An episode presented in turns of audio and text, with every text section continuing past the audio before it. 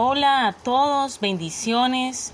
Hoy en Palabra al Día quiero compartirles una porción de la palabra y antes que todo saludarles y bendecirles a todas las personas que en este momento están escuchando eh, esta reflexión de la palabra.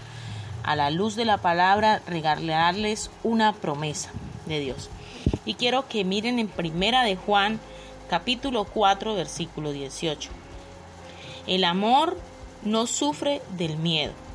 Por el contrario, el amor es maduro, echa fuera el miedo, pues el miedo tiene que ver con el castigo.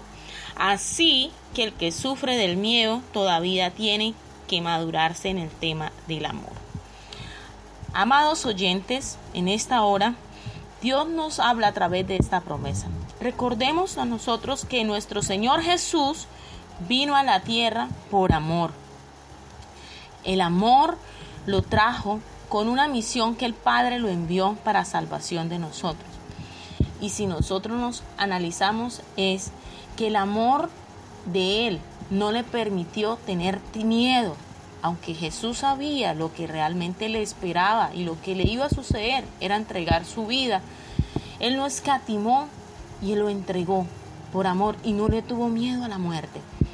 Cuando nosotros analizamos este pasaje, recordando, es que el amor no sufre de miedo.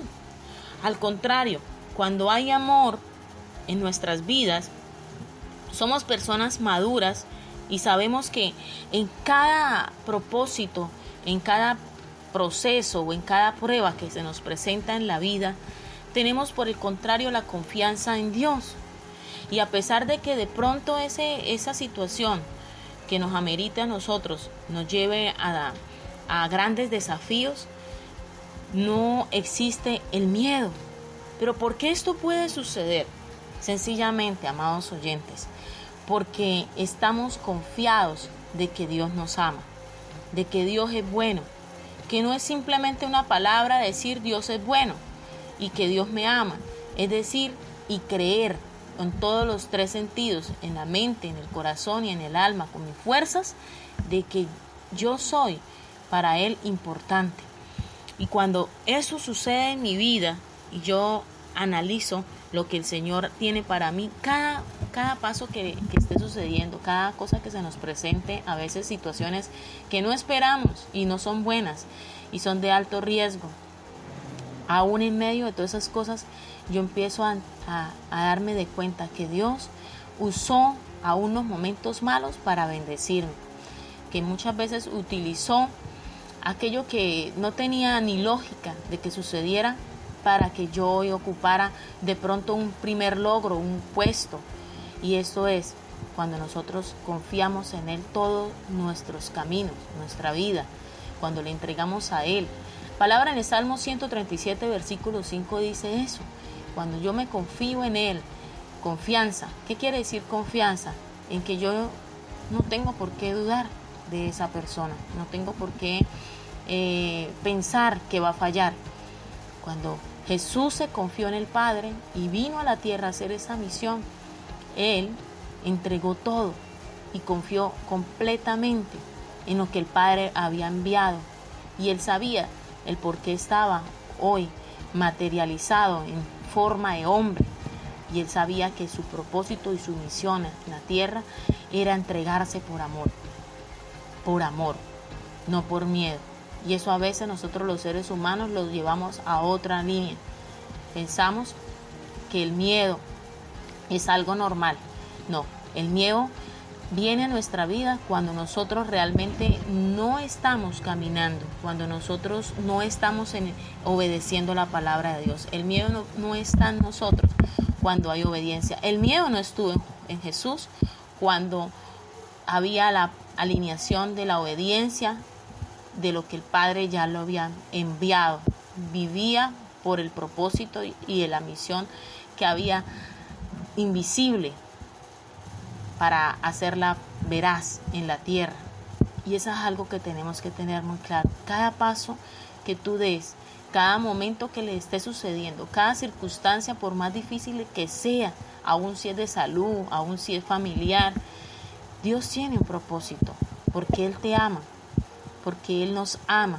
Y cuando nosotros entendemos que Dios es amor, Él permanecerá en el amor y yo permaneceré en Dios.